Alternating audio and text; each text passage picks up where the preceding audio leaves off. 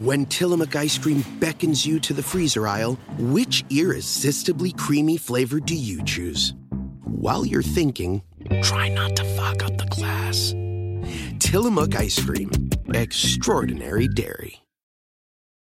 Algunos les gusta hacer limpieza profunda cada sábado por la mañana.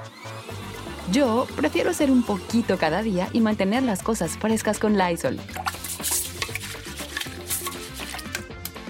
El limpiador de inodoros Brand New Day de Lysol limpia y desinfecta el inodoro y el cepillo, eliminando el 99.9% de virus y bacterias con una fragancia que lleva tus sentidos a un paraíso tropical. No solo limpies, limpia con Lysol. Pitaya. Hola, ¿qué tal? ¿Cómo les va? Bienvenidos. Es un gusto saludarlos. Mi nombre es Felipe Cruz. Oigan, pues talento hay en el caso de Mozart, definitivamente sí. Fíjense que él nace hace 267 años. Estamos hablando, bueno, que a veces hablamos de un artista de hace más de 100 años y decimos, no, ya llovió, ya tiene mucho, ya esto, ya lo otro. Pero hablar de hace más de 267 años, bueno, es de verdad muchísimo, muchísimo tiempo. Fíjense que la historia de este personaje es una historia muy, muy rápida, muy compleja, porque porque así como nació prácticamente, se convierte en una celebridad, pero la vida también de Mozart fue una vida bastante, bastante corta y su final no fue para nada elegante, fue un final bastante triste, bastante crudo y sobre todo para una persona que nos heredó una cantidad de música tan, tan, tan bonita que uno pensaría seguramente era de los ricos, de los apoderados, acaudalados y nada que ver con esto. A ver si pronuncio bien su nombre, ¿eh? porque no es tan sencillo. Johannes Crisóstomus Wolfgangus Theophilus Mozarta. Ese era su nombre real, sí, muy complicado. Él nace en Salzburgo, fíjense nada más que Salzburgo en aquellos años, estamos hablando de hace 267 años, pertenecía al Sacro Imperio Romano Germánico, allá en Austria. Allá es justamente donde nace Mozart, ya les digo, hace 267 años. Fíjense que cuando, cuando Mozart nace, en realidad no fue hijo único, aunque se sabe de su única hermana, que también era una virtuosa su hermana para, para la música. En realidad ellos fueron siete hijos, siete hijos que pertenecían a una de las clases más altas y acaudaladas de aquellos años, allá en Austria. Fíjense que don Joan George le, eh, le Leopolda Mozart, o mejor conocido como Leopoldo, pues ya más, más, más, sencillito, era un hombre de dinero, era un hombre al que le iba bastante, bastante bien. Él venía de una familia muy rica y muy acaudalada. El problema era que no tenía contacto con ellos, no tenía ninguna relación con toda su parentela. De hecho, estaba alejado eh, Leopoldo de toda su familia. Ahora, él también era músico y era un músico que no tocaba en cualquier lugar. De hecho, él tocaba en la corte arzobispal de allá de Salzburgo, el padre de Mozart. Fíjense que era no solamente músico, sino también compositor, incluso también daba clases de música. Él, fíjense que estaba casado con una mujer de nombre Ana María eh, Walburga. Resulta que Ana María también venía eh, de una familia de mucho dinero, de mucho. De hecho, la mayoría de, los familiares de la esposa del padre de Mozart o de la mamá de Mozart, ¿no? Eh, eran, eran funcionarios, era gente que trabajaba en, en las cortes con cargos muy altos, mucho, mucho, muy altos. Obviamente esto hacía que los dos tuvieran muy buenos recursos.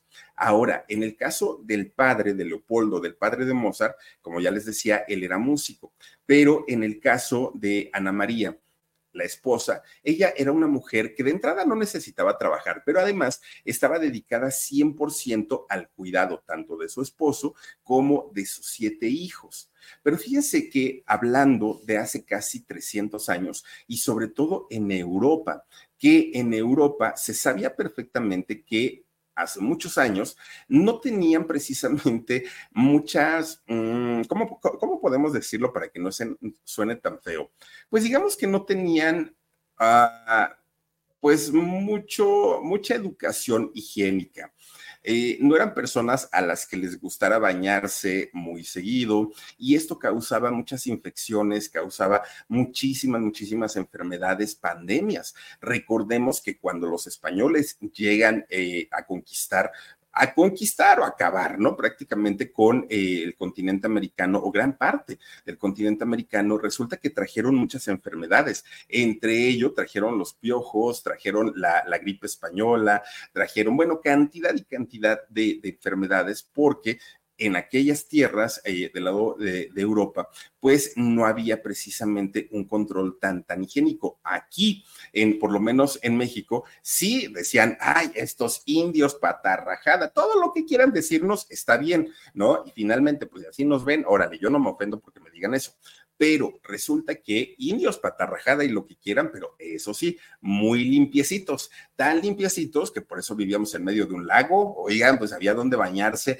había donde lavarse los piecitos, donde miren, con agüita, con, con, bueno, se echaban este, arenita, tierrita para, para quitarse, ¿no? Ahora sí que toda la mugre, eran personas bastante, bastante limpias en Europa no. Pues resulta que tantas pandemias existieron en aquellos años, fíjense que hizo eh, toda esta situación insalubre que tenían allá en Europa, que los hijos, tanto de Ana María como de Leopoldo, comenzaran a enfermar, entre ellos Mozart, ¿eh? Todos, todos, todos los hijos comienzan a enfermar de distintas eh, infecciones, de distintas enfermedades. Pues resulta que comienzan los hijos de, este matrimonio a morir, uno por uno. Fíjense lo que son las cosas. De los siete hijos que tuvo este matrimonio, solamente sobrevivieron dos de ellos, la mayor y el más chiquito. La mayor llamada Ana María y eh, Mozart. Ana María que eh, tenía un, ¿cómo, decirle? Pues tenía otro, otro sobrenombre, ¿no? Bueno, resulta que Ana María y Mozart fue, fueron los únicos sobrevivientes de este matrimonio.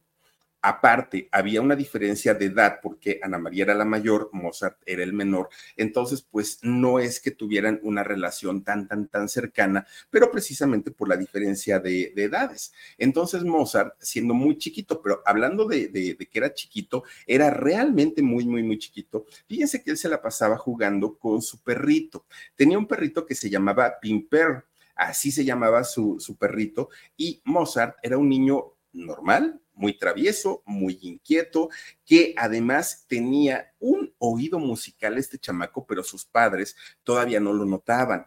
Eh, Mozart apenas, apenas estaba, miren, entre gateando, entre que aprendía a caminar, pero el niño tenía una habilidad musical que la traía en la sangre. No es que le hayan eh, enseñado, no es que le hayan dicho, vamos a mandarlo a la escuela, que aprenda piano, piano, nada, nada, nada. El chamaco lo traía en la sangre.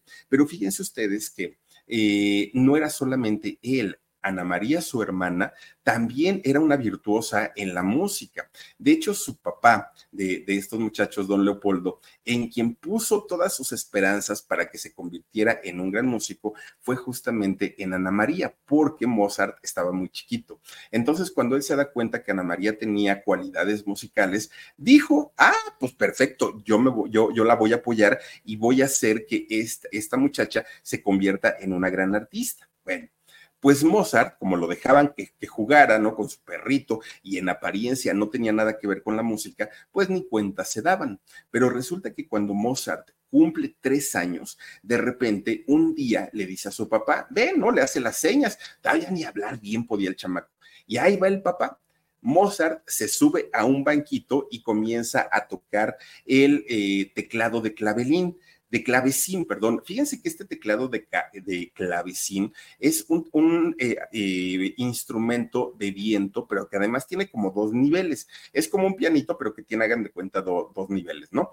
Pues resulta que no es nada sencillo aprender a tocar el clavecín, pero Mozart, con tan solo tres años, se sabía perfectamente cada una de las teclas, sabía perfectamente tocar, pero además el chamaco, si escuchaba con cualquier, con cualquier persona una melodía, solamente de oído, solamente de oído la podía reproducir en su clavecín sin mayor problema y sin equivocarse. Y sola, miren, ese es el clavecín, y solamente tenía tres años. Imagínense nada más. Bueno, Con todo y todo, don Leopoldo, el papá de estos muchachos, le ponía más atención a Ana María, que, la, que le decían Nanrel o eh, Naner, Nanero, era como le apodaban a esta niña, o era el nombre que le daban de cariño, ¿no? Ana María. Bueno, aunque se daban cuenta que Mozart tenía estas cualidades, se enfocaron totalmente a la educación de Ana María. Bueno, que sí, también era virtuosa y también era muy, muy, muy talentosa.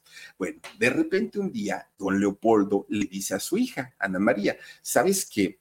Te voy a dar clases particulares. Él daba, daba clases de música, pero le dijo a su hija, te voy a dar clases particulares para que aprendas y sepas todos los secretos de la música.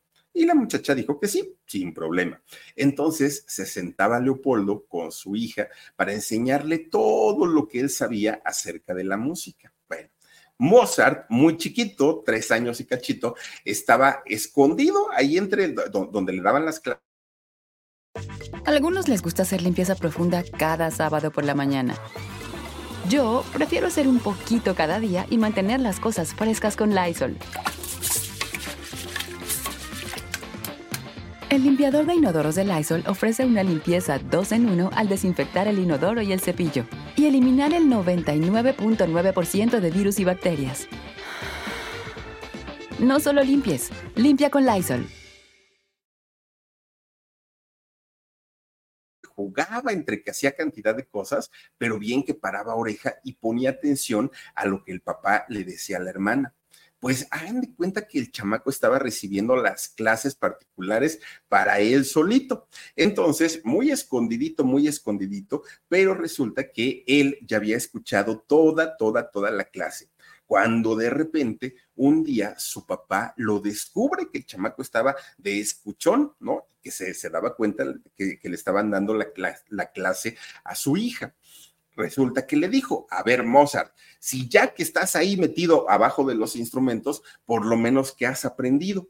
Fíjense ustedes que Mozart comienza a tocar su clavecín, pero ya de una manera profesional. Oigan, no tenía ni siquiera cuatro años el chamaco empieza a tocar el clavecín y el papá se quedó sorprendido porque dijo, caramba, ¿cómo no me había dado cuenta antes que este chamaco en realidad pues sí tiene mucho, mucho talento? Ahora, toda la familia de Mozart, el papá, la mamá y los hijos, eh, eran personas muy religiosas, mucho, pues ya ve que se acostumbraba, ¿no? Mucho, mucho, muy religiosas. Entonces, don Leopoldo decía, si mi hijo tiene un talento, lo menos que puedo hacer es cultivarlo, porque los talentos son dones divinos, los da Dios, y yo tengo la responsabilidad como padre de hacer que este talento crezca. Fue el momento en el que agarra prácticamente la, pues, la tutela de su hijo de Mozart y dijo, ahora no solamente Ana María, sino también Mozart van a ser artistas, pero de, de la corte, no van a ser pues artistas chafas, ¿no? Fíjense ustedes que eh, algo que pensó el padre de Mozart fue con esto, con el talento de mis dos hijos, porque los dos son muy, virtuosos, podemos sacar un dinerito y pues nos puede ir muy bien económicamente. Eso era lo que él pensaba, ¿no? Bueno, pues entonces don Leopoldo agarra a sus dos chamacos y los empieza a llevar a los diferentes lugares de allá de Salzburgo y eh, los hacía que tocaran. Obviamente, Mozart, que para entonces ya había cumplido cuatro años, era todo un acontecimiento verlo, porque el chamaco ni siquiera podía hablar bien, todavía se tambaleaba en la, en la silla, en el banco, pero tocaba de una manera impresionante los instrumentos, porque también tocaba violín, porque también tocaba la guitarra, porque también tocaba, bueno, este muchacho se la sabía de todas, todas. Fíjense ustedes que lejos de, de, de ser ese el máximo talento, Mozart, que si no hablaba, imagínense ustedes, tampoco escribía, pero lo que sí hacía es, o lo que sí hizo con tan solo cuatro años, fue entender perfectamente eh, las partituras. Mozart, con cuatro años, entendía perfectamente lo que era un pentagrama, lo que era la, lectura, las llaves, ¿no? Las famosas llaves musicales, él lo entendía perfecto. Obviamente, pues con mucha dificultad por la edad que tenía, pero finalmente ya lo sabía hacer. Fíjense que mucha gente se daba cuenta que este muchachito en realidad era un genio, que tenía un talento como nunca se había visto en el mundo, o por lo menos en esa parte del mundo. De eso estaban conscientes prácticamente las personas que lo veían y poco a poco la fama de Mozart se va haciendo más grande. Obviamente también le sorprendía el talento de Ana María, pero en el caso de Mozart era ver a un pequeñito, a un chamaquito que además era muy chaparrito. Mozart pues no creció muy alto. Entonces Tan solo tenía cuatro años, pero era muy chiquito que aparentaba menos edad y ya verlo y escucharlo tocar el violín, el clavicornio, el clavecín, todos los instrumentos, pues obviamente a la gente le, le causaba muchísima sensación. Cuando Mozart cumple seis años, fíjense ustedes que él decía, a ver, pónganme una ópera, ¿no? Por decir algo. Y entonces la gente le tocaba una ópera y Mozart la reproducía exactita, exactita, sin partituras y sin nada, solito la reproducía. Y entonces la gente se quedaba sorprendida porque decían, no, este niño de verdad que se la sabe y cuando sea más grande va a ser un músico extraordinaria, ¿no? Extraordinario porque en realidad tenía muchísimo talento. Bueno, nunca se equivocaba, nunca. Y la fama de Mozart comienza a crecer muchísimo. Ya Mozart era muy conocido en todos los alrededores de, Salzburgo y además era reconocido y respetado, fíjense nada más, siendo tan solo un chamaco de seis años quienes lo veían, quienes lo escuchaban, se daban cuenta que Mozart no era un niño normal, que era un niño que efectivamente había sido tocado directamente por las manos de Dios, porque no era, no era tan creíble que un niño de esa edad tuviera tanto talento. Bueno, pues resulta que Mozart dijo, ah, ya sé tocar el clavicornio, ya sé tocar el violín, ya sé tocar todos los instrumentos, pero ahora lo que quiero es componer. Y cuando dijo eso, su papá pues le gana la risa, ¿no? Porque le dijo al chamaco, ¿cómo vas a componer si ni siquiera sabes escribir todavía? Aguántate, más adelante lo haces. No, no, no, yo quiero empezar a, componer y a escribir. Fíjense que desde los seis años Mozart comienza a hacer sus primeros ensayos de lo que iba a ser su primera sinfonía desde los seis años. La terminó de escribir hasta que cumplió ocho, es decir, tardó dos años para escribir una sinfonía. Pero miren, yo a los ocho años la verdad es que andaba jugando en la tierra, andaba jugando en el lodo, andaba jugando con mis hermanos y que me iba a estar ahí con que escribir una, una sinfonía. Háganme el favor, Mozart con ocho años había escrito su primer sinfonía. Ustedes dirán, híjole, pues debe ser muy difícil pero cuando Mozart cumple 12 años, ya había escrito su primer ópera. O sea, imagínense nada más. Bueno, era, era más que obvio que Mozart era todo, todo, todo un genio. Cuando su papá vio que el talento no solamente era de interpretar instrumentos o tocar instrumentos, sino además de componer. Bueno, el señor dijo, a ah, caramba, creo que todas mis actividades que tengo en la vida las voy a dejar para poder ahora sí llevar de la mano a mi hijo y que pueda ser un gran músico de la corte. Fíjense que eh, don Leopoldo deja todas sus actividades menos en donde él iba y tocaba para la corte real. Esa sí no la dejó, pero fuera de ahí dejó todo para poder apoyar a su hijo. Ahora, hay que decir también que en aquellos años el ser músico no es como hoy, ¿no? Que son los artistas y que tienen grandes contratos y que ganan mucho dinero. Fíjense que no. En, en aquella época, un músico era tratado como un empleado de la corte hagan de cuenta como un empleado de servicio y no por hacerlos menos, pero eh, resulta que los, los empleados que eran los músicos, no podían tocar el tema que ellos quisieran, no podían componer alguna melodía que ellos quisieran, es decir, su creatividad la tenían sumamente limitada a las órdenes del patrón. Si el patrón les decía, a ver tú, este Leopoldo, ven para acá, compónme una ópera que hable de esto y de esto y de esto y de esto, ahí tienen a Leopoldo escribiendo esa obra. Si el patrón decía, ay, hoy estoy triste, compónme una sinfonía de esto, de tal, tal todo era por pedido de los patrones. No podían hacer los músicos algo por iniciativa, no podían, pero además los sueldos que percibían los músicos eran muy bajos, mucho, mucho, muy bajos. Y a veces eran tratados incluso como bufones. ¿Por qué? Porque eran los que estaban para entretener a los reyes, virreyes, al, bueno, incluso al clero. Estaban ahí para, para entretenerlos y no eran vistos como artistas, sino como, ah, pues ahí viene la diversión, apláudanles un poco y échenles unos cacahuates. No es que los vieran como genios, como grandes artistas, pero finalmente era algo que venía de muchos años y estaban acostumbrados a que los trataran de esa manera. Bueno, pues miren, resulta que Leopoldo ya una vez habiendo dejado todo, todos sus cargos, menos el de la corte, resulta que quiso que su hijo y su hija también fueran fieles y leales empleados de la misma corte que era en donde él trabajaba, ¿no? Que era eh, pues empleado de ahí. Y entonces dijo, yo voy a hacer que mis hijos entren también a la corte y se conviertan pues en gente de servicio y de confianza de mi patrón. Ahora, como niños prodigiosos, tanto Ana María como el, mismo Mozart, fíjense ustedes que eran aplaudidos, eran admirados y a la gente les causaba muchísima sensación.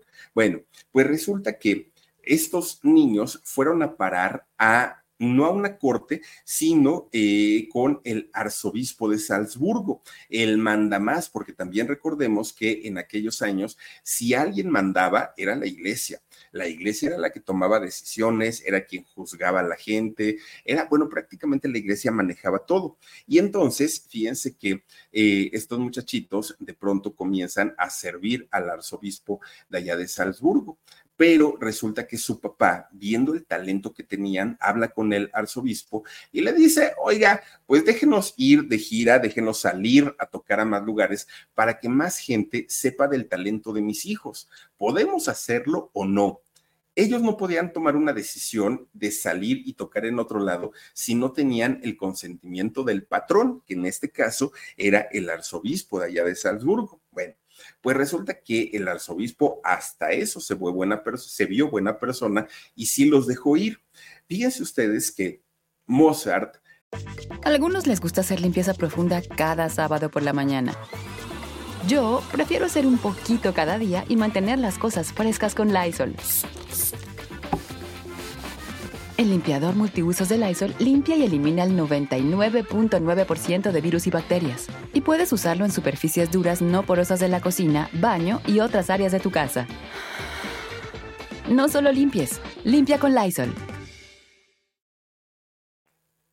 comienza a hacer giras, pero cuando, cuando les digo giras, no es que hayan ido a tocar a teatros, a lugares grandes, no, se iban de gira a las cortes, a las diferentes, con, con las diferentes personalidades, gente de mucho, mucho dinero, en donde eh, pues tenían la capacidad para pagar una, pues una sinfonía, de pagar música especialmente para sus eventos. Y Mozart, junto con su papá, con Leopoldo, y con su hermana Ana María, comienzan a recorrer diferentes lugares de las cercanías de allá de, de, Salzburgo.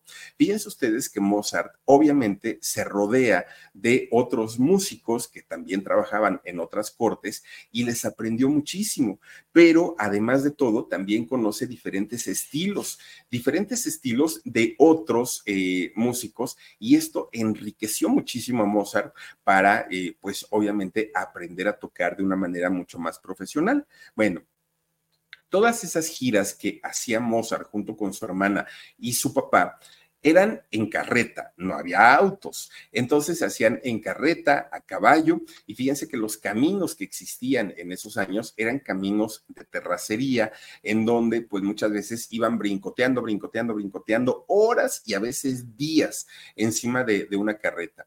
Los eh, hostales donde se llegaban a hospedar eran muy, muy insalubres, eran muy sucios y además de ser sucios, eran bastante, bastante caros. La comida que, que eh, podían probar en, en, sus viajes era comida bastante, bastante mala, de muy mala calidad, con, preparados con muy mala higiene y todas estas cosas hicieron que poco a poquito los niños, no solamente Mozart, sino también su hermana, comenzaran a enfermar, comenzaran a tener problemas. A veces el eh, Mozart se acostaba cuando ya era de noche y resulta que ya acostado, fíjense que los brincos que había en, eh, por las carretas y por todo eso, pues hacían que el niño comenzara a tener problemas con la columna. Bueno, eh, era, era una, una cuestión terrible porque le sufrieron en todo, absolutamente en todo.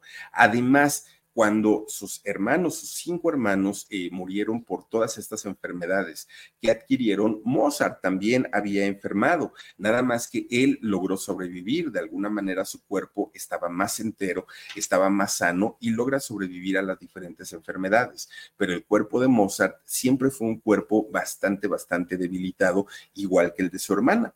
Bueno, ellos pensaron, el papá, Leopoldo, Mozart y su hermana Ana María pensaron que al irse de gira y al tocar en diferentes cortes les iba a ir muy bien, les iban a agradecer el, hecho de poder estar eh, los eh, muchachos tocando con ese talento que tenían y cuál va siendo su sorpresa que no fue así. Fíjense ustedes que en las cortes los trataban como los payasitos, como que, ah, ya llegaron estos, que vengan y nos entretengan, que vengan y estén con nosotros, que vengan, y pero no era como, como darles el lugar que ellos se merecían como grandes artistas. Además, lo que les pagaban era realmente poco, no era, no, no era algo bueno, las comidas que les daban eran también comidas que no estaban al nivel o a la altura de haber tenido que viajar muchísimo, muchísimo para poder lograr y para poder conseguir estar en estos eh, sitios tocando para toda la realeza. Bueno, los veían, hagan de cuenta como que ya llegaron los del circo, era como los veían las personas de dinero. Bueno, pues fíjense ustedes que tanto Mozart como su familia tuvieron que trabajar muchísimo, muchísimo, porque generalmente, y a pesar de ser muy talentosos, siempre estaban con los bolsos vacíos, siempre estaban eh, pues sin un peso para poder sufragar sus gastos más básicos. No tenían dinero y miren que eran artistas de muy, muy, muy buena calidad. Bueno, pues resulta que Mozart comienza a tener problemas. Él era un niño, estaba todavía muy chiquito, pero comienza a tener problemas con su papá, porque eran horas de ensayo, eran días de camino, eran malpasadas en todos los sentidos, extrañaba a su mamá y todo eso hacía que fueran teniendo problemas cada vez más fuertes entre su padre, entre Leopoldo y entre Mozart. Los problemas iban siendo cada vez más. La niña, Ana María, aguantaba más. Ella decía, bueno, papá, no importa, yo aguanto, yo aguanto, yo aguanto. Pero Mozart, cuando llegaban a las cortes y se daban cuenta de lo malagradecidos que eran, al no apreciar el sacrificio que hacían para ir a tocarles, era cuando desafortunadamente Mozart se desencantaba de la música y cuando, cuando él decía, no puede ser, no me quiero dedicar a esto, pero es lo único que sé hacer.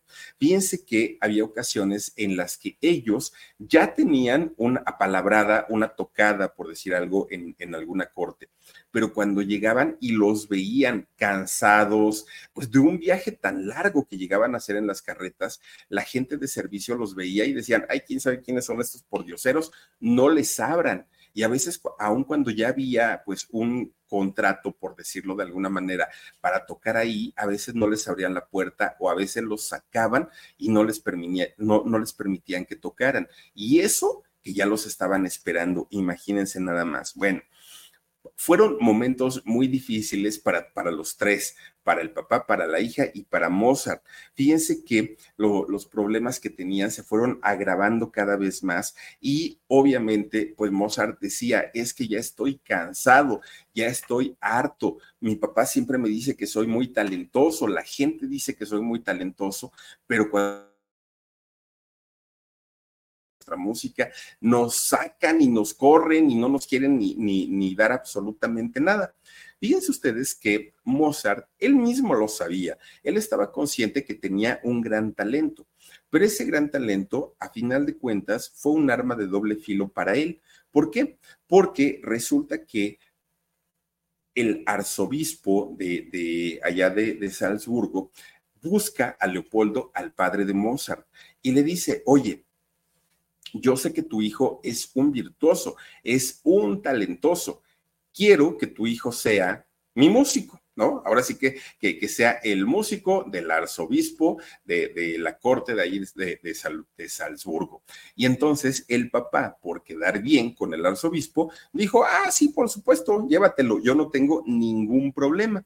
Bueno, tenía 13 años en aquel momento eh, Mozart y con 13 años y muy a su pesar se tuvo que quedar con el arzobispo y no estuvo poco tiempo, fíjense que estuvo 12 años, 12 años prácticamente trabajando al servicio del arzobispo, que además de todo también lo trataba como si fuera cualquier persona y además de todo pues no le daba el lugar como músico y como músico virtuoso. Bueno, para Mozart estos 12 años es como si hubiera sido un encarcelamiento forzado, porque él decía, pues sí, o sea, no estoy en la cárcel, pero a final de cuentas tengo que hacer todo lo que mi señor me diga, porque le tenía que decir mi señor hasta eso, ¿no? Bueno, pero Mozart ahora sí que era un muchacho de la nueva ola, era un muchacho que ya no estaba dispuesto a permitir que se le tratara como estaban acostumbrados a tratar a todos los músicos. Él quería ser un músico diferente.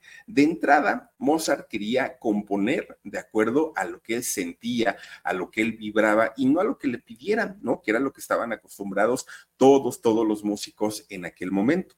Pero fíjense ustedes que eh, lejos de eso, a Mozart cada vez lo fueron sometiendo más. No es lo que tú quieras, Mozart, es lo que nosotros querramos, lo que nosotros deseemos, y así lo tienes que hacer. Y Mozart poco a poquito fue apagando ese ímpetu y esas ganas que tenía, pues como de ser eh, algo que a él le gustara y no necesariamente a las demás personas. Bueno, esto pues obviamente hacía que Mozart comenzara a tener problemas con el arzobispo y a su vez con su padre, porque el papá era el que pues le había dado el permiso para trabajar ahí con el arzobispo. Bueno, fíjense que el hecho de que Mozart quisiera ser tan liberal, quisiera ser eh, pues un músico que no estuviera atado a nada ni a nadie, pues lo hacía que no fuera un músico bien visto. De hecho, era un músico que tenía problemas y confrontamientos con otros músicos. Pero fíjense ustedes que Mozart siendo muy hábil, él sabía perfectamente que era muy chiquito para tomar ese tipo de decisiones y que tenía que esperar para llegado el momento, ahora sí revelarse prácticamente ante todos. Estando con este arzobispo, él se siguió preparando, se siguió capacitando y aprendió a tocar el órgano, perfeccionó su manera de tocar el violín, siguió escribiendo óperas, siguió escribiendo sinfonías. Bueno, él dijo, si tengo que estar aquí, si, me están obligando, por lo menos voy a aprovechar el tiempo. Llegado el momento, yo ya veré qué hago. Bueno, pues Mozart se da cuenta que mientras pasaba el tiempo,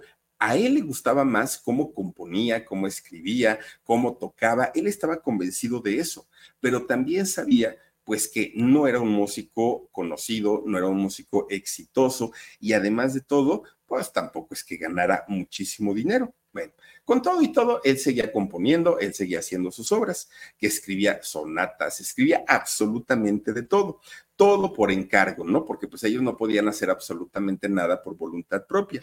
Pero resulta que ahí es cuando Mozart se da cuenta que todos los otros músicos no es que quisieran trabajar así, es que el sistema se los pedía y se los obligaba, aparte de todo, a ser músicos que tuvieran que hacerlo de manera forzada. Bueno, de todo eso de lo que Mozart renegó durante muchos años, terminó haciéndolo, no le quedó absolutamente de otra, porque además era poco lo que le pagaban, pero lo necesitaba, era dinero que requería en aquel momento. Bueno, pues resulta que él pide permiso a su señor, al em, arzobispo, para que le diera permiso, al igual que su padre, para dar clases, clases de, de clavecín a los niños, a los niños que miren, eran hijos de personas muy adineradas y obviamente estos chamacos eran rebeldes, eran latosos, pues eran chamacos mimados y consentidos, berrinchudos y eso ponía muy de malas a Mozart, mucho, mucho, mucho, porque ya les digo, no eran niños que quisieran aprender, sino que los mandaban sus padres, pues como para que no dieran lata en su casa, ¿no? Pero en realidad los chamacos pues le hacían ver su suerte a Mozart, que además era chaparrito, pero tenía un carácter fuerte, muy, muy, muy fuerte en Mozart. Fíjense que en su vida adulta, Mozart llegó a medir un metro con 52 centímetros. Era realmente muy chaparrito pero eso no le quitaba que tuviera un carácter explosivo. Y saben que cuando Mozart de pronto se concentraba escribiendo alguna, eh, alguna melodía, y alguien lo interrumpía, llegaba a reaccionar incluso violento. Mozart no, no era el tipo de músico al que le gustara ser interrumpido y cuando él daba clases por eso lo sufría tanto, pero era un dinerito que a final de cuentas lo necesitaba. Bueno, pues resulta. A algunos les gusta hacer limpieza profunda cada sábado por la mañana. Yo prefiero hacer un poquito cada día y mantener las cosas frescas con Lysol. El limpiador desinfectante Brand New Day de Lysol limpia y elimina el 99.9% de virus y bacterias. Y puedes usarlo en superficies duras y no porosas de tu hogar con una fragancia que lleva a tus sentidos a un paraíso tropical. No solo limpies, limpia con Lysol. Que fíjense que eh, el papá de Mozart, por otro lado, estaba pues muy, muy triste porque sabía que su hijo era un virtuoso, pero que era muy pobre que ya no, pues ya no, ya, ya no tenían el dinero que tenían cuando eran eh, los niños, pues niños, ahora ya se las veían muy, muy, muy complicados y que además, pues no era un músico reconocido, eso era lo que más le pegaba, que no era un músico conocido dentro del círculo de músicos de las realezas en aquel año, en aquellos años. Bueno, pues resulta que de repente entra un papa a, eh, pues obviamente, allá Roma, ¿no? El Papa Clemente XIV. Y fíjense ustedes que este Papa Clemente XIV es el que reconoce por primera vez el trabajo de Mozart. Dio, eh, le dio a Mozart la orden de la Escuela de Oro por la capacidad que tenía este muchacho de enseñar además de dar el título de caballero y una academia que era la, principal y la más grande, que es la Academia de Bolonia, le dio el título de compositore. Así le dieron el título. Fue el momento en el que Mozart dijo, por fin, tanto trabajo, tanto esfuerzo y tanto sacrificio están rendiendo su fruto. ¿Y saben cuántos años tenía Mozart cuando esto ocurrió? Tenía tan solo 14 años, pero ahora sí, las obras que había escrito como óperas eran puestas en Milán y ahí eran aclamadas y bueno, les iba súper, súper bien. Fíjense ustedes que había ocasiones en las que sus óperas de Mozart eran puestas allá en Milán y bueno, los sacaban en hombros, le aplaudían, los hurras. Fue el momento en el que ya le decían, ah, Mozart, el gran maestro y tenía tan solo 14 años. Bueno, resulta que para aquel momento el papá de Mozart le dice, sabes que ya escribiste tus canciones, ya diste clases eh, a niños, ahora sí es momento de regresar a Salzburgo y es momento de regresar triunfantes, ¿no? Exitosos porque ya logramos lo que queríamos, es que fueras muy, muy, muy conocido.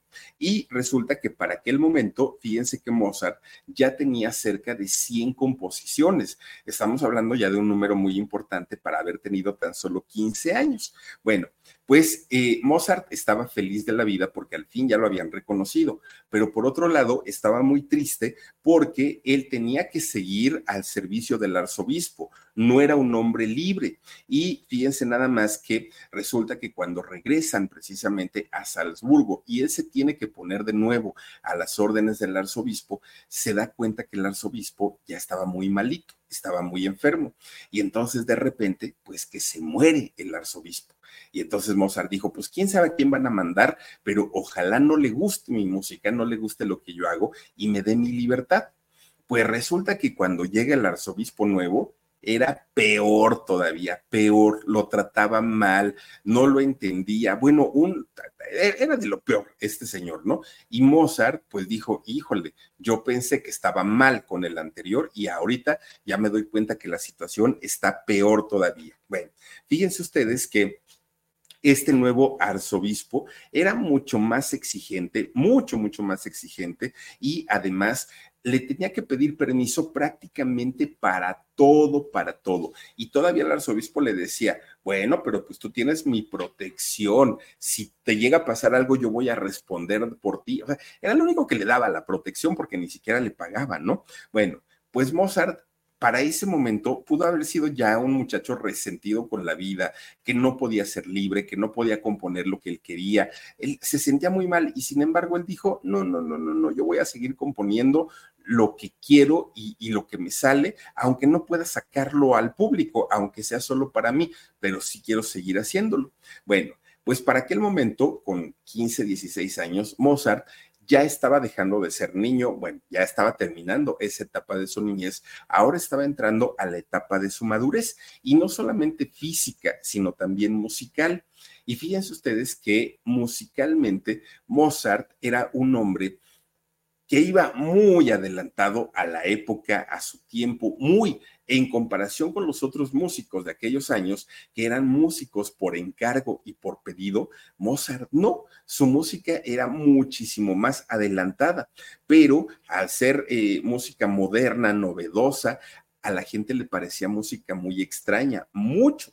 Además, los oídos, que eran oídos flojos de sus eh, colegas compositores, pues decían, ¿y este qué tanto está componiendo? Está re feo, suena horrible. No, no, no, no, no, esto no va a tener futuro. Niño, aprenda a componer bien porque estás muy mal, muy, muy, muy mal. Quien te haya enseñado, tache, le decían. Bueno, pues fíjense que Mozart presenta una de sus obras cumbre, una de sus obras muy importantes, que se llama La jardinera fingida.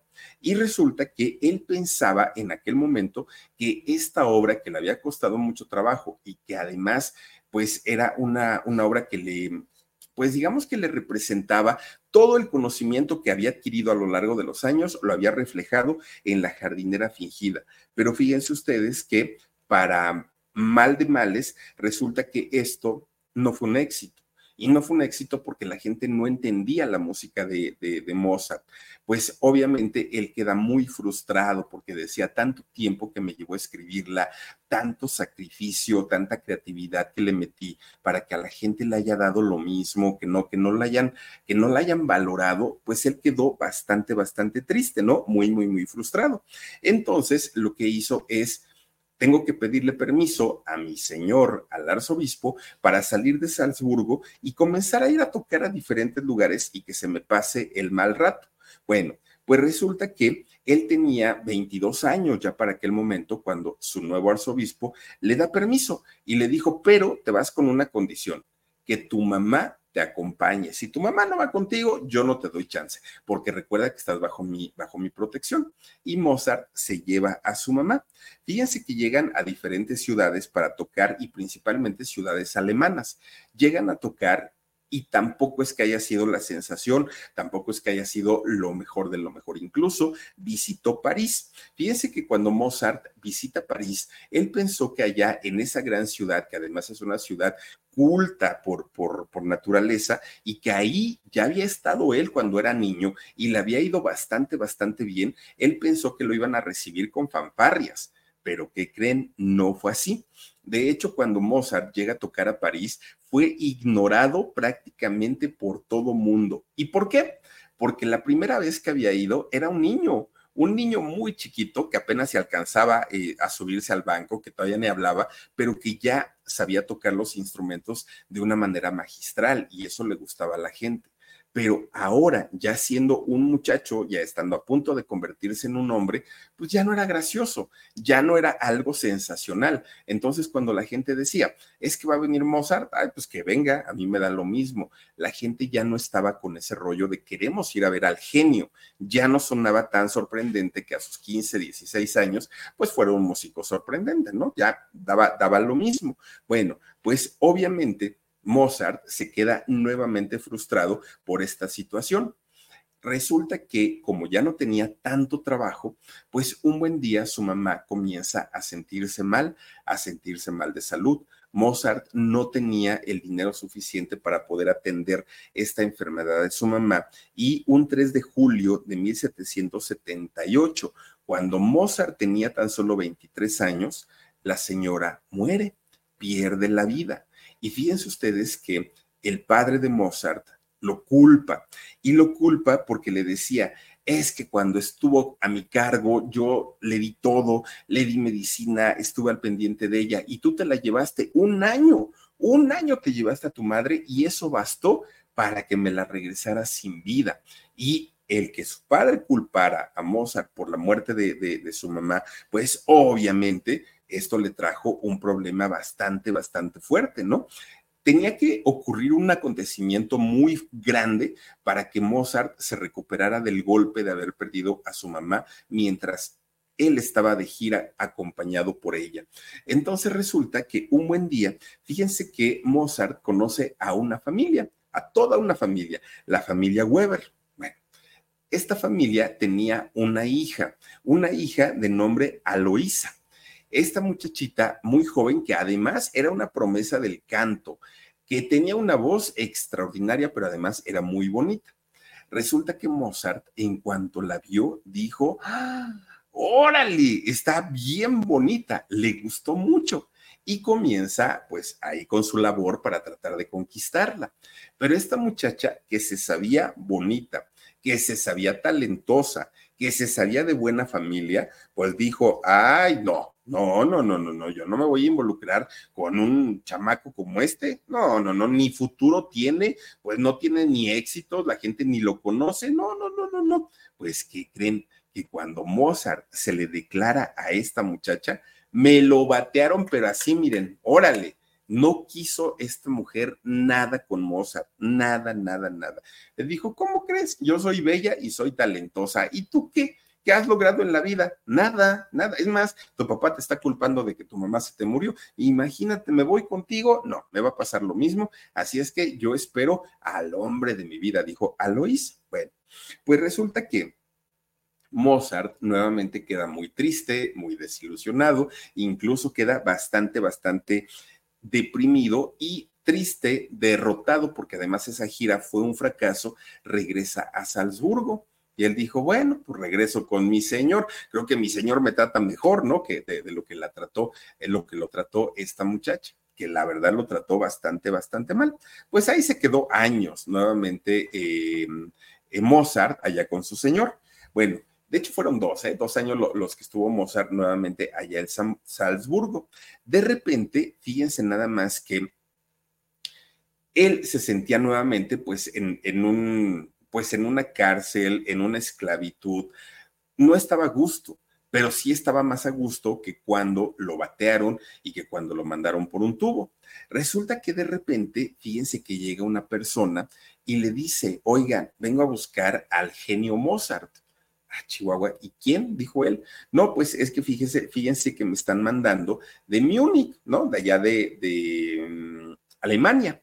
Ah, sí, dígame. No, pues es que vengo de parte de la corte. A algunos les gusta hacer limpieza profunda cada sábado por la mañana. Yo prefiero hacer un poquito cada día y mantener las cosas frescas con Lysol. El limpiador de inodoros de Lysol ofrece una limpieza 2 en 1 al desinfectar el inodoro y el cepillo y eliminar el 99.9% de virus y bacterias. No solo limpies, limpia con Lysol. De mis patrones de allá y ellos me están diciendo que le diga a usted que si les puede componer una ópera. Chihuahua, dijo Mozart, pero pues tú vienes de muy lejos. Sí, pero es que hasta allá ya llegó su fama. Bueno, entonces va y habla con su patrón, ¿no? Con, el arzobispo y le dice, oiga, no sea malito, denme permiso de ir para allá porque me están pidiendo que les componga una, una ópera y eso sí me conviene, pero pues yo no me voy a ir sin su permiso. El patrón le da permiso. Mozart para aquel momento ya tenía 25 años. Resulta que cuando llega allá a Alemania, se da cuenta que ahí, en esa corte, como invitada, estaba también la familia Weber, aquella familia que tenían a esta Aloísa que pues lo había rechazado de manera muy fea. Pero cuando Mozart llega allá y ve a esta familia y ve a esta mujer Aloísa, ya no sintió nada, ¿no? Pues ya habían pasado años, ya, ya, ya, esa idea de haberse enamorado de ella ya había pasado. Bueno, pues dijo, bueno, pues ahí está esta muchacha, pues ya ni modo. Pero de repente voltea y resulta que estaba otra muchacha, muy jovencita, tenía tan solo 16 años ¿Quién era? Esta muchachita se llama, o se llamaba Constance, y era nada más ni nada menos que la hermana de Aloísa. Fíjense lo que son las cosas. Bueno, pues resulta que ahí sí Mozart se vuelve otra vez, ¿no? A, a, fijar en ella y le empieza a rondar y le habla bonito y bla, bla, bla, bla, bla y todo, hasta que finalmente esta muchacha Constance sí le hace caso.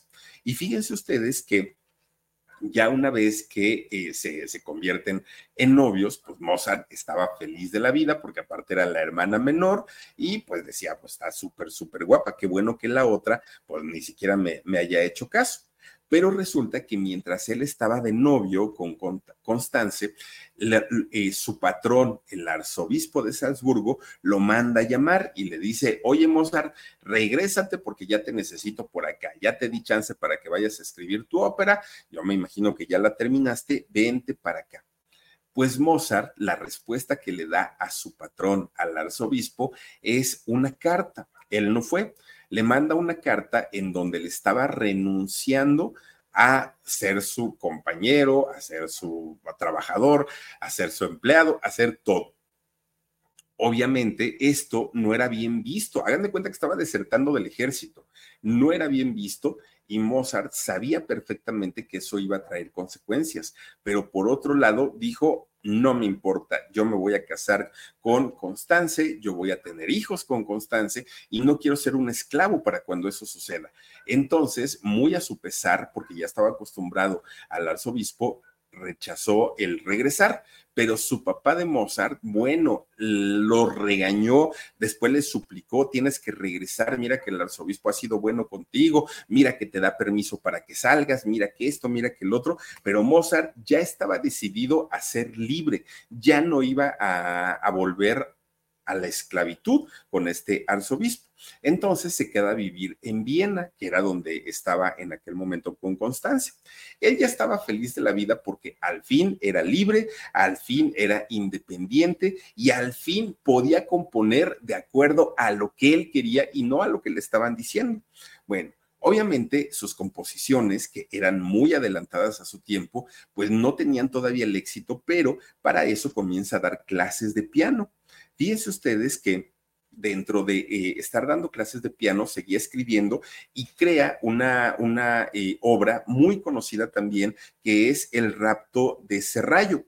Y fíjense ustedes que ahí sí tuvo bastante, bastante éxito Mozart y esta, eh, esta obra la ocuparon para conmemorar la visita del duque de Rusia a Viena. Y esto le dio un renombre por encima de los músicos que había en Viena en aquel momento. Fíjense que para aquel, eh, en aquel tiempo Mozart tenía ya 26 años de edad. Bueno, por aquellos años se casa con quien era su novia, con Constance Weber, y pues el papá de él no estaba muy de acuerdo. Y no estaba muy de acuerdo porque no quería que al casarse descuidara su carrera como músico, porque el señor estaba consciente que su hijo era bastante, bastante talentoso. Ahora, este matrimonio con Constance no fue ni tan bueno, pero tampoco fue tan malo. Fue un matrimonio que pudo haber sido y no pudo haber sido, y quizá la vida de Mozart no hubiera cambiado tanto. Miren, de entrada, Mozart, que ya tenía su reconocimiento al momento de casarse con Constance, pues fue más bien el que la mamá de Constance la estuvo empujando a la hija porque él te conviene, yo quiero que Mozart sea mi yerno, ándale, échale ganas, no lo dejes ir, mira qué hija, yo te recomiendo y todo. Y por otro lado, Mozart se casa con ella sí porque estaba enamorado, pero por, otra, por otro lado quería darle en la torre a su papá, casándose con Constanza, porque el papá no quería de ninguna manera que su hijo se casara con ella.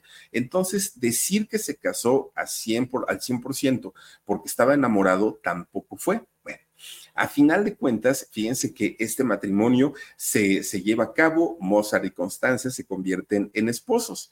Bueno, pues resulta que ellos ya estando juntos, pues obviamente su, vida cambia de los dos, porque Mozart ahora ya tenía que ver por su mujer, ya no tenía tanto tiempo para componer y así se la llevó, ¿no? Él estaba orgulloso porque además eh, Constance era, era una mujer bastante, bastante eh, guapa pero resulta que ya casados, él se da cuenta que Constance era una niña mimada, era una chiquilla, era berrinchuda y además era muy celosa. Constancia al momento de casarse con Mozart tenía tan solo 16 años. Claro, era menor de edad, pero en, esos años creo que era lo que menos importaba.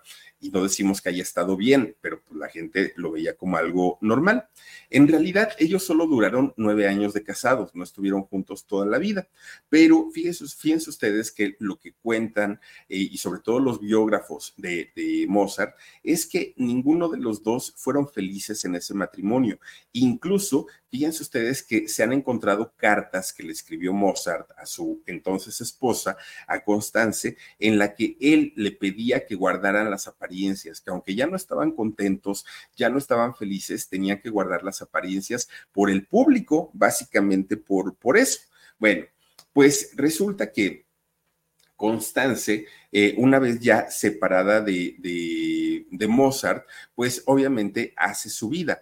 Pero en el caso de, de Mozart, ahí es donde empieza el declive tan grande que lo lleva finalmente a la muerte. Miren, de, de entrada, mientras ellos estaban juntos y estaban casados, fueron un matrimonio 100% de apariencia. ¿Por qué? Porque resulta que Mozart y Constance vestían con las mejores ropas, con las mejores. Cuando la gente los veía decían, wow, este señor debe ganar una fortuna, porque además tienen gente a su servicio, tienen eh, servidumbre, pero además hacen fiestas constantes. ¿Y qué fiestas? Son fiestas enormes. Claro, después de la muerte de, mm, Mozart, se supo que había adquirido unas deudas tremendas, tremendas, que en realidad todo lo que habían aparentado ser nunca lo habían sido y todo lo contrario, vivían endeudados hasta arriba, ¿no? Hasta el cuello. Bueno, pues resulta que eh, mucho de lo que provocó también el, pues digamos, mm, ¿cómo podemos decirlo? El declive en la relación entre eh, Mozart y entre Constance fue, eh, fueron las enfermedades de Constance, porque era una mujer muy enfermiza, mucho, mucho, muy enfermiza. Y toda la enfermedad de, de Constance y la debilidad que adquirió, en gran parte se debió a los siete embarazos que tuvo. Al igual que su suegra, la mamá de Mozart, Constance también tuvo siete hijos. Ahora, cosa rara, fíjense que de los siete hijos que Constance tuvo con Mozart, cinco perdieron la vida igual que eh, sucedió con la familia de Mozart. Y fue por las mismas razones, las enfermedades tan, tan graves que había en aquellos años allá en Europa. Y solamente le sobrevivieron dos hijos, que fue Carl eh, Thomas y Franz Javier. Fueron los hijos que le sobrevivieron a este matrimonio. Bueno, para aquellos años, ya él siendo un hombre casado, resulta que es cuando escribe las bodas de Fígaro. Fíjense ustedes que las bodas de Fígaro fueron de, las obras cumbres también de, de... Algunos les gusta hacer limpieza profunda cada sábado por la mañana. Yo prefiero hacer un poquito cada día y mantener las cosas frescas con Lysol.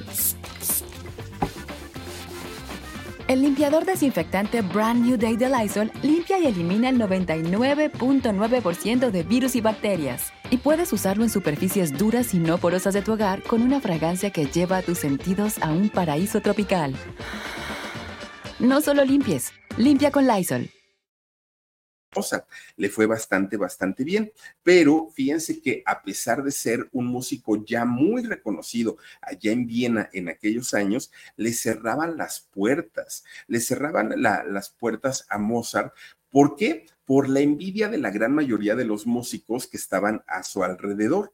Obviamente, Mozart, que ya traía un tren de vida bastante, bastante ajetreado, bastante eh, fuerte, bastante excitante, pues resulta que se va sumando poco a poquito. Miren, primero con la, enfermedad de su eh, todavía esposa en, en, aquel momento, con la enfermedad de Constance, los gastos que comienza a generar eh, la enfermedad de ella hicieron que poco a poquito Mozart, que ya les digo, además de todo, estaba súper endeudado, pues comenzara a endeudarse todavía más. Pero además, los otros músicos de allá de Viena le hacían complots porque lo envidiaban y no le envidiaban otra cosa más que el talento. Entonces, hacían que muchas eh, personas de las cortes y de las realezas dejaran de comprarle la, música, dejaran de pedirle por encargo algunas obras y esto hacía que Mozart cada vez estuviera más sumido en la pobreza. Pero además de todo, fíjense ustedes que eh, poco a poquito el dinero de la familia se terminó y por si fuera poco, fíjense ustedes que el padre de Mozart pierde la vida, que el padre de Mozart fue un hombre que le impulsó la carrera y le ayudó muchísimo, pero finalmente ahora tampoco ya no estaba. Bueno, poco a poquito Mozart se da cuenta cómo la miseria lo iba acorralando, poco a poquito se daba cuenta que ya no había trabajo, que ya no era tan reconocido, que además su esposa estaba muy enferma, que además sus cinco hijos habían muerto. Bueno, poco a poquito eh, Mozart empieza a vivir su realidad y cómo lo hizo. Miren, de estas enormes, enormes casas que, rentaba cuando decía que tenía dinero, poco a poquito fue bajando el estatus, fue bajando el nivel, hasta que finalmente logra rentar una propiedad que iba muy de acuerdo con la capacidad económica que tenía. ¿Cuál era su capacidad? Ninguna. Mozart llegó a vivir en, en cuartitos muy pequeños, muy, muy, muy chiquitos, y que no tenían nada que ver con el tamaño de músico y el tamaño de talento que él tenía, pero finalmente era para lo que le alcanzaba. Pero además, todos esos grandes amigos que llegó a tener en sus mejores épocas y en sus mejores años, de la noche a la mañana, cuando lo vieron en la ruina, se alejaron, ya no estaban, ¿no? Esos amigos se fueron, pero además de todo, la, la salud de Constance empeoró al punto que tuvo que ser llevada a un sanatorio. Y fíjense ustedes que eh, Mozart, ya acorralado con la pobreza tan, tan fuerte que vivía, tuvo que comenzar a ofrecer clases particulares de música a personas que podían pagarlo, ¿no? Pero finalmente no era un empleo que lo pudiera sacar de la pobreza y mucho menos que le ayudara a pagar los servicios de hospitalización de, de su esposa realmente fueron años muy complejos para, para Mozart, que él no entendía cómo es que a pesar de ser un músico tan virtuoso y tan talentoso, ahora estaba viviendo una realidad bastante, bastante difícil. Aún así, como la Sinfonía de Júpiter o como la pequeña música nocturna. Pero fíjense ustedes que muchos, eh, muchas de las obras que supuestamente él ya tenía pactadas las cancelaron y Mozart se quedaba cada vez sin más trabajo.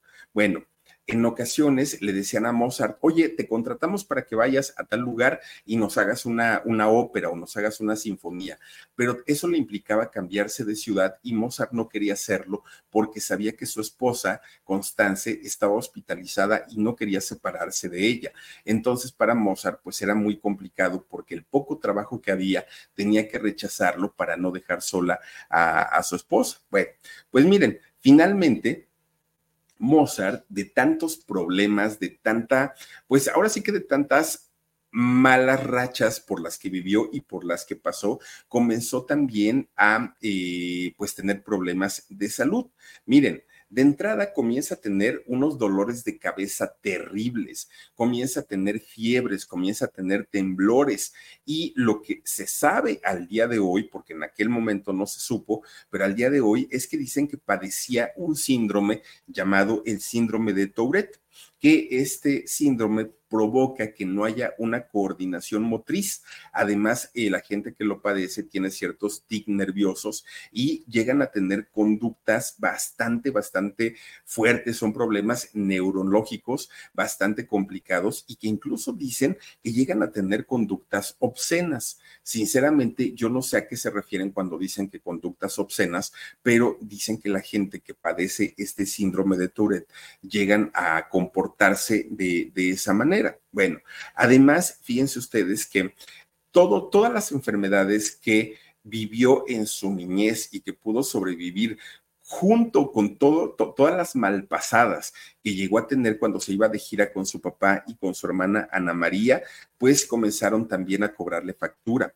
En aquel momento, eh, Mozart enferma de estreptococo y esto le provoca una fiebre reumática bastante, bastante fuerte y bastante severa, lo cual al, al poco tiempo le ocasiona una insuficiencia renal que además le afecta no solamente su percepción, sino además también su comportamiento. Ya la salud de Mozart estaba bastante, bastante eh, comprometida. Y si a eso le suman que el ambiente donde él se, se, desenvolvía, donde él vivía, era un ambiente bastante, bastante insoluble, pues obviamente esto hacía que su, su, enfermedad o sus múltiples enfermedades se complicaran cada vez más. Incluso fíjense que también se supo que Mozart padeció viruela dentro de muchas de las muchas enfermedades que había eh, padecido. A final de cuentas, fíjense que lo que termina quitándole la vida a Mozart fue la insuficiencia renal, fue algo que lo consumió de una manera terrible, terrible. Aunque también hay versiones que aseguran que en realidad Mozart fue envenenado por uno de sus colegas, otro músico, que estaba sumamente celoso del talento que tenía Mozart. Este músico, eh, según lo que se sabe, se llamaba Antonio Salerí Salieri, perdón, Antonio Salieri era el nombre de este músico, que lo que se sabe es que era un músico mediocre, que no tenía el reconocimiento, pero tampoco el talento que llegó a tener Mozart en, en algún momento. Incluso se decía también que a Mozart ah, lo habían enterrado en una fosa común, esto con la intención de que no sacaran su cuerpo y de que no, no pudieran hacer una investigación si en realidad había muerto envenenado o no, ¿no? Para que no hubiera huellas del supuesto homicidio. Esto no se ha podido comprobar hasta el día de hoy. Lo que sí fue real, lo que sí es real es que fíjense que eh, en julio del año 1791 a Mozart lo fueron a visitar y lo visita alguien que fíjense nada más, cuando llega a su casa de Mozart, que Mozart ya estaba muy mal de salud, le dice que le habían pedido que si por favor y por encargo le hacían o le trabajaban un requiem. ¿Qué es un requiem? Son estas canciones o música que se hace específicamente para una persona fallecida. Cuando una persona ha perdido la vida, se hacen este tipo de cantos, que son cantos generalmente eh, de alabanzas, eh, como para hacer que la persona descanse en paz, bueno, pues un trabajo de eso le fueron a pedir a Mozart. Pero cuando llega esta persona, Mozart lo describe como un hombre de apariencia lúgubre, como un hombre bastante, bastante extraño, muy delgado, muy alto, muy raro, ¿no? Finalmente. Bueno, pues resulta que este hombre de nombre Anton Leichtev eh, era un hombre al que lo había mandado el conde Franz von Balseg, que había perdido a eh, su esposa. Y entonces por eso había, le había pedido a su emisario que fuera a buscar a Mozart y que le pidiera este requiem. Bueno, Mozart cuando ve a este hombre inmediatamente dijo, no, esto es un presagio. Lo que en realidad me quiere decir el de allá arriba es que mi tiempo ya se me agotó y que yo, yo mismo voy a escribir la canción de mi muerte, dijo Beethoven en aquel momento. Bueno, él estaba seguro, segurísimo, que esa melodía que estaba escribiendo, que le habían pedido, pues iba a ser usada no para, para este personaje que se le había pedido, sino para él mismo.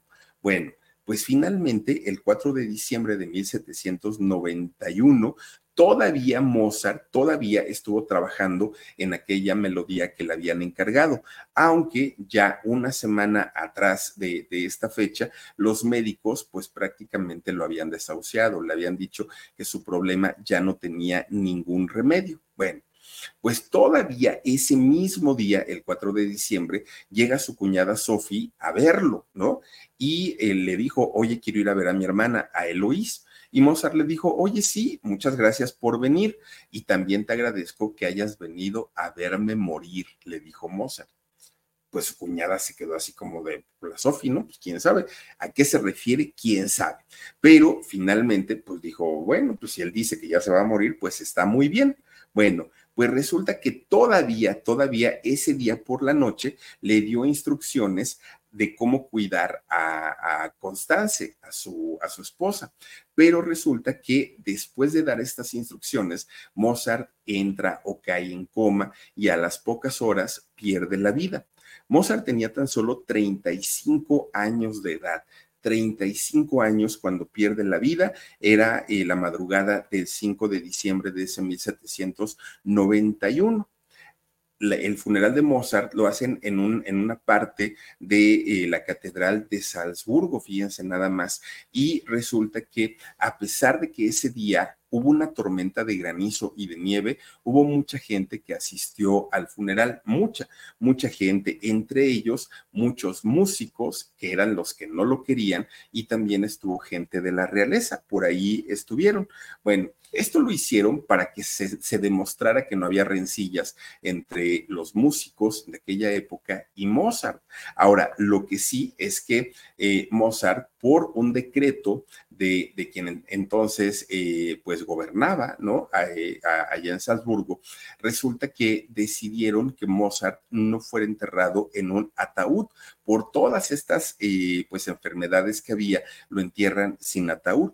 Fíjense ustedes que ya hace 232 años de la muerte de Mozart y sin embargo quedan cantidad y cantidad de cosas que todavía se dicen y se hablan, como la famosa historia del cráneo de Mozart, que eh, esta historia se las voy a platicar en el sabadito en el podcast, porque está muy, muy, muy interesante. ¿Dónde quedó y por qué sacaron el, cráneo de Mozart? Ya se los voy a contar el, el próximo sábado, pero es una historia de verdad bastante apasionante, toda la historia de este personaje llamado Mozart, eh, de, verdad que de estos músicos que yo creo que en la vida no se repiten y no se repiten por el talento tan grande, tan grande que llegó a tener este personaje. Pero bueno, yo sé que es una historia larga, muy larga, porque esto es pues de una manera comprimida, ¿no? La, historia de Mozart, pero créanme que hay muchísimas cosas para contar todavía.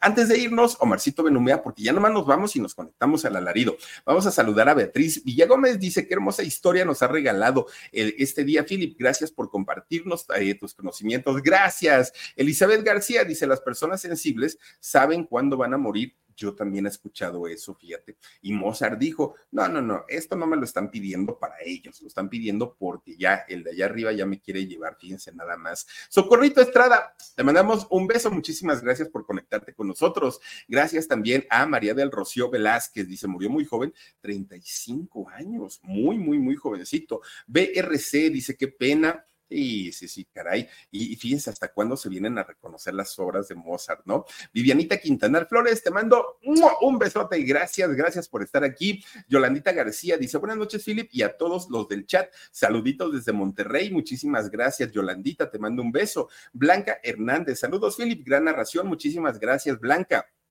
Eh, Georgina Armida García dice, Philip, qué buen relato, gracias, buenas noches, gracias Georgina, te mando un beso también, gracias a Omarcito, ánimo Juta, muy interesante historia, Philip, gracias, ánimo Juta, muchas gracias a ti por estar aquí. Mauricio Rebolloso, gracias por la historia, Philip. Interesante la vida de Mozart. Gracias a ti, amigo. Mauricio, nos vemos en un ratito en el alarido. Blan Olascuaga dice: Muchas gracias, Philip, por tan bonitas historias. Bendiciones. A ti, Blan, te mando un beso. María Iniestra dice: Te veo en el alarido. Muchísimas gracias, María. Denme 10 minutitos y ya estamos conectados ahí en el alarido en un ratitito. Les eh, prometo que les tenemos una muy buena historia. Muchísimas gracias por haberse conectado con nosotros y en un ratitito ya nos estamos mirando. Cuídense mucho, les mando besitos. Adiós. When Tillamook ice cream beckons you to the freezer aisle, which irresistibly creamy flavor do you choose? While you're thinking, try not to fuck up the glass. Tillamook ice cream, extraordinary dairy. Algunos les gusta hacer limpieza profunda cada sábado por la mañana. Yo prefiero hacer un poquito cada día y mantener las cosas frescas con Lysol. El limpiador desinfectante Brand New Day de Lysol limpia y elimina el 99.9% de virus y bacterias. Y puedes usarlo en superficies duras y no porosas de tu hogar con una fragancia que lleva a tus sentidos a un paraíso tropical. No solo limpies, limpia con Lysol.